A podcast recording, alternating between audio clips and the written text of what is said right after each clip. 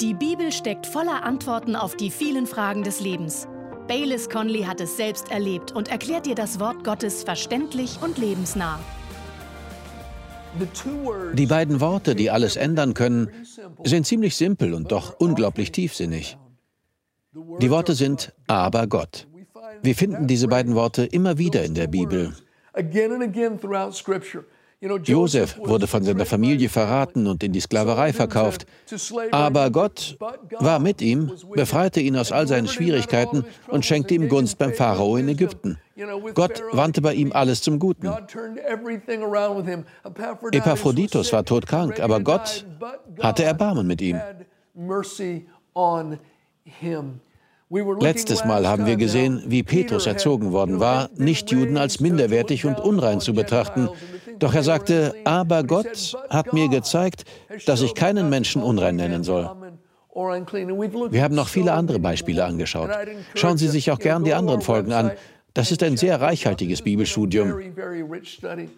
Jetzt kommen wir zu einer weiteren Aber-Gott-Stelle, und zwar in 1. Korinther Kapitel 2. Das ist so gut. In 1. Korinther Kapitel 2, Vers 9 lesen wir, sondern wie geschrieben steht, was kein Auge gesehen und kein Ohr gehört hat und in keines Menschen Herz gekommen ist, was Gott denen bereitet hat, die ihn lieben. Man könnte an dieser Stelle aufhören und sagen, wie einige Leute, ja, man weiß nie, was Gott tut. Die Wege des Herrn sind eben unergründlich. Leute sagen, tja, man kann nie wissen, was Gott tun wird. Hören Sie, mir ist bewusst, dass das Universum Gott nicht fassen kann.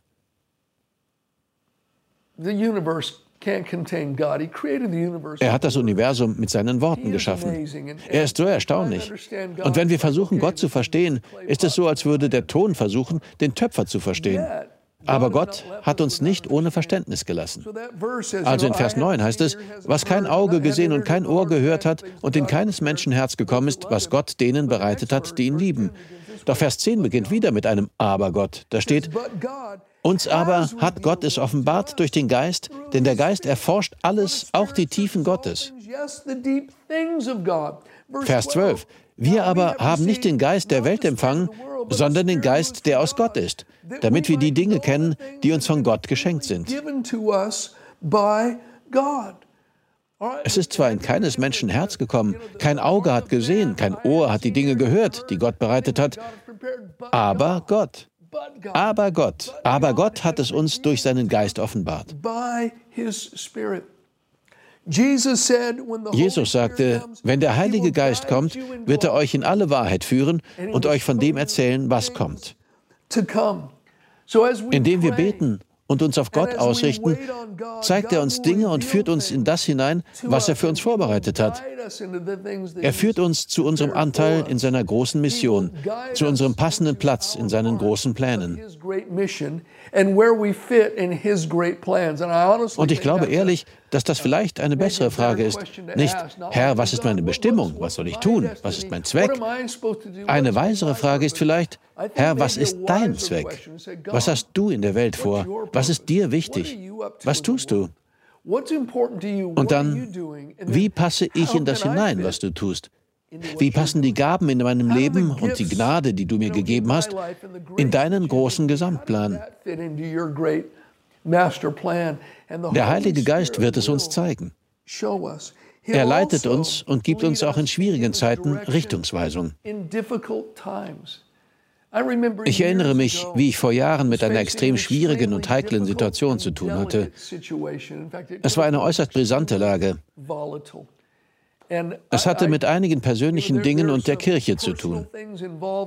Ich kann hier nicht alle Details preisgeben, aber es hatte großes Explosionspotenzial und hätte ein riesiges Chaos verursachen können. Also suchte ich jeden Abend Gott auf. Ich ging in unseren Garten und betete dort allein.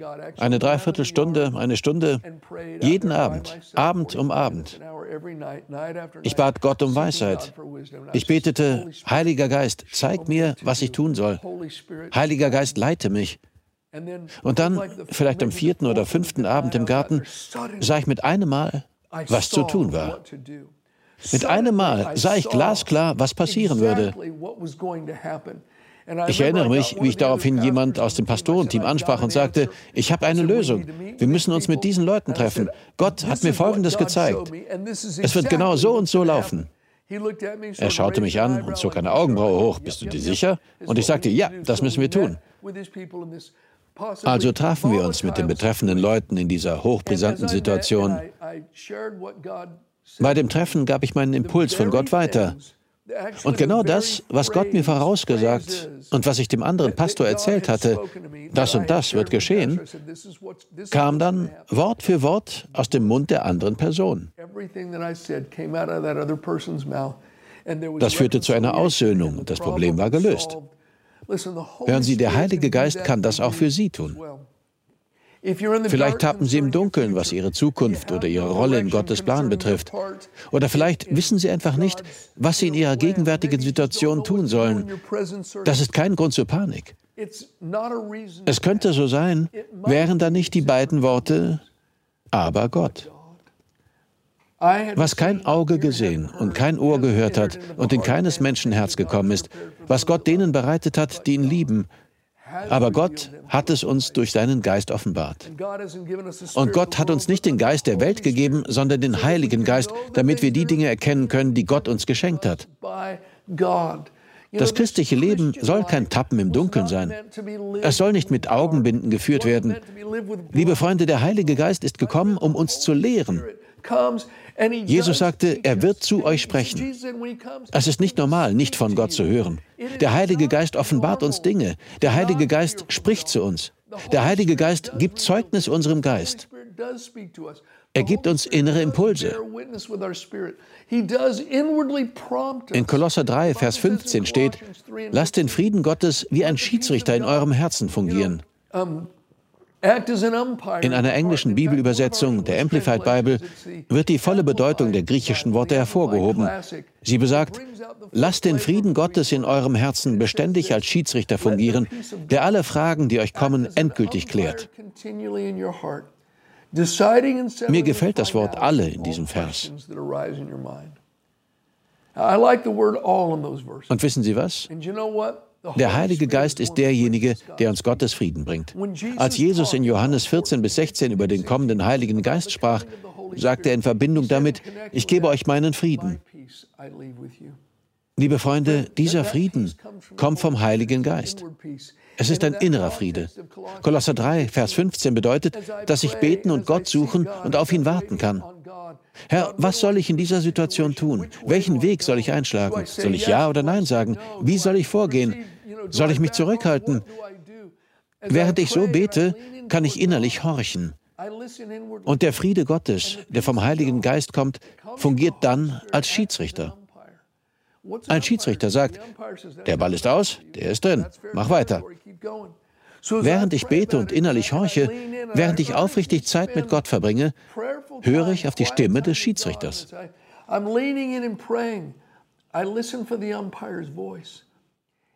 Kommt innerer Friede bei einer bestimmten Richtung, zeigt mir das eine Entscheidung des Schiedsrichters.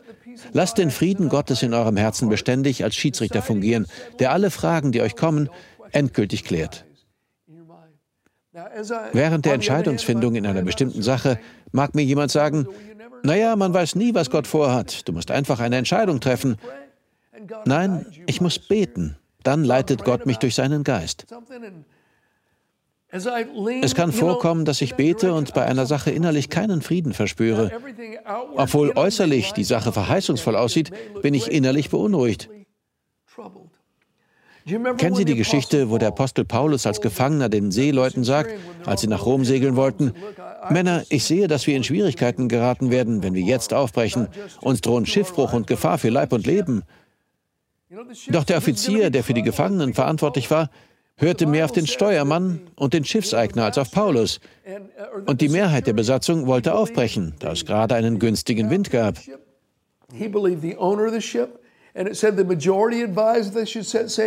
Die Experten, der Schiffeigner, der Steuermann, die Mehrheit der Besatzung und die Umstände waren sich also alle einig. Als sich dann ein leichter Südwind erhob, dachten die Seeleute, ihr Vorhaben würde bestimmt gelingen. Alles wies darauf hin, dass sie aufbrechen sollten. Malen Sie sich das einmal aus. Die Mehrheit sagt los, die Experten sagen los, alle Umstände sagen los, ja, nur los. Die Tür hat sich aufgetan, aber etwas in Paulus Inneren sagt, nein, ich sehe Schwierigkeiten voraus. Ich habe einen Impuls dagegen. Das ist der innere Schiedsrichter, der Heilige Geist, der eine Entscheidung kundtut. Die Seeleute brachen trotzdem auf. Der Hauptmann hörte nicht auf Paulus und sie gerieten in einen schrecklichen Sturm, der tagelang tobte. Er verdunkelte die Sonne und Sterne, bis schließlich alle Hoffnung auf Rettung verflogen waren. Wir kennen natürlich den Ausgang der Geschichte. Paulus betete. Ein Engel erschien ihm, sie erlitten Schiffbruch vor einer Insel und durch Gottes Erbarmen wurden Paulus und alle Reisenden gerettet.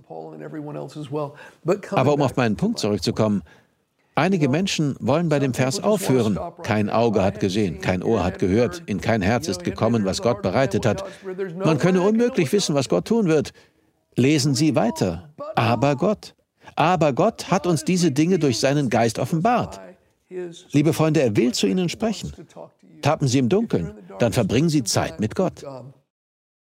Jetzt kommen wir zu einer weiteren Stelle. 1. Korinther 3, Verse 3 bis 7. Ich liebe diese Verse. Da steht, denn ihr seid noch fleischlich. Denn wenn Eifersucht und Zank unter euch sind, seid ihr da nicht fleischlich und lebt nach Menschenweise? Denn wenn der eine sagt, ich gehöre zu Paulus, der andere aber, ich zu Apollos, ist das nicht nach Menschenweise geredet? Was ist nun Apollos? Was ist Paulus? Diener sind sie, durch die ihr gläubig geworden seid, und das, wie es der Herr einem jeden gegeben hat. Ich habe gepflanzt, Apollos hat begossen, aber Gott hat das Gedeihen gegeben. Ich habe gepflanzt, Apollos hat begossen, aber Gott hat das Gedeihen gegeben. So ist nun weder der etwas, der pflanzt, noch der begießt, sondern Gott, der das Gedeihen gibt. Gott ist es, der das Wachstum gibt. Der Punkt ist, richten Sie Ihre Augen nicht auf einen Mann oder eine Frau Gottes. Ich mag predigen, jemand anders mag beten, aber Gott allein kann Gelingen schenken. Wenn der Herr nicht das Haus baut, ist die Arbeit der Bauleute vergeblich. Wenn der Herr die Stadt nicht beschützt, ist es vergeblich, sie mit Wachen zu umgeben. Ja, Gott gebraucht Menschen, um seine Ziele zu verwirklichen. Aber es ist nicht weise, dem Gefäß Gottes zu viel Aufmerksamkeit zu schenken. Sobald ein Gefäß sich zu sehr in dem Lob badet, sollte man es vielleicht eine Zeit lang wieder beiseite stellen.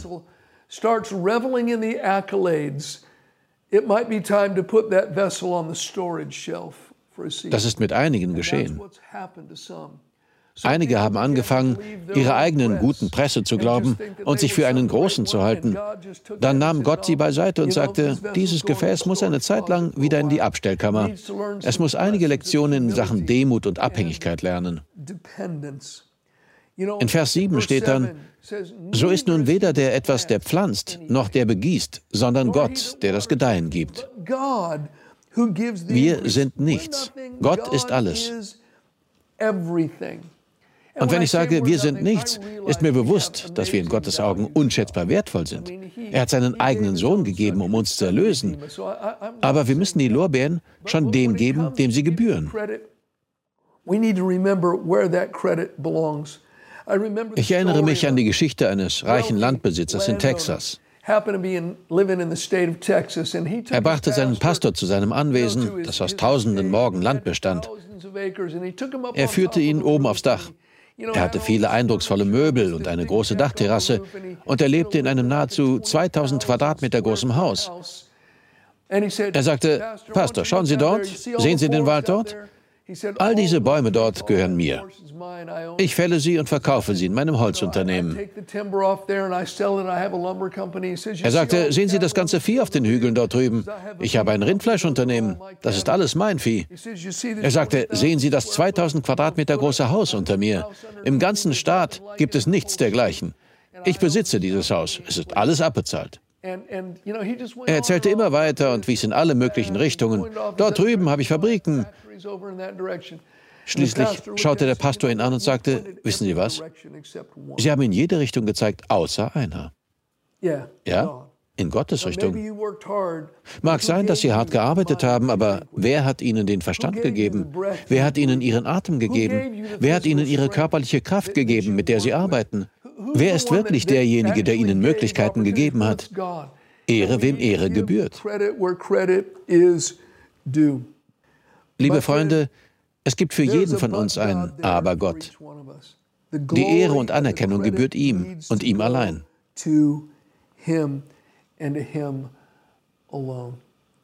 Gut, wir haben noch etwas Zeit. Wir wollen uns noch mindestens ein weiteres Abergott anschauen, vielleicht zwei. Haben Sie Raum dafür? Denken Sie an das, was wir schon hatten, aber es gibt noch eins. 1. Korinther 10, Vers 13. Ich liebe diesen Vers. Dort ist von Versuchung die Rede. Das griechische Wort bedeutet auch Prüfung oder Schwierigkeit. Bisher hat euch nur menschliche Versuchung, Prüfung oder Schwierigkeit getroffen. Wir alle machen Schwierigkeiten durch, aber Gott. Aber Gott.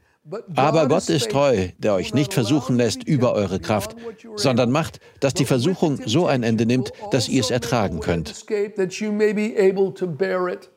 In einer Übersetzung steht, dass ihr erfolgreich hindurchkommen könnt. Sie machen keine Schwierigkeiten durch, die nicht auch andere Menschen durchmachen. Alle Menschen erleben Schwierigkeiten. Aber Gott ist treu. Gott sei Dank ist er treu. Wenn Sie in Engpässe geraten, schafft er einen Ausweg.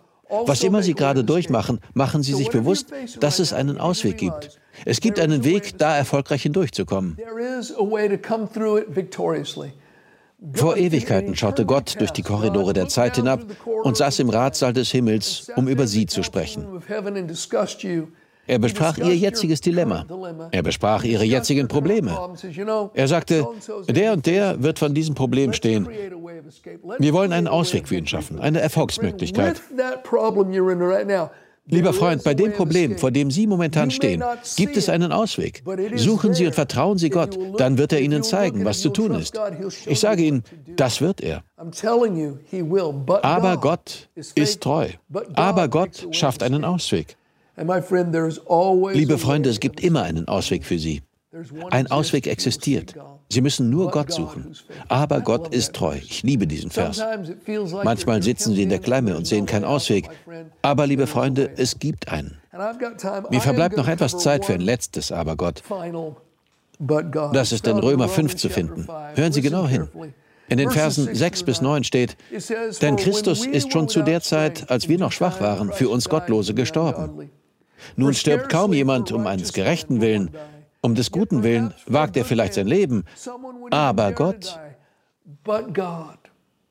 Gott aber erweist seine Liebe zu uns darin, dass Christus für uns gestorben ist, als wir noch Sünder waren. Um wie viel mehr werden wir nun durch ihn gerettet werden vor dem Zorn, nachdem wir jetzt durch sein Blut gerecht geworden sind? Aber Gott, als wir noch Sünder waren, als wir noch Gottes Feinde waren, sandte Gott seinen Sohn, um am Kreuz für uns zu sterben, als Opfer für unsere Sünden. Einige Menschen würden für jemanden sterben, den sie für gut halten. Beispielsweise würde ich nicht zögern, für meine eigenen Kinder zu sterben. Und Sie wahrscheinlich auch nicht.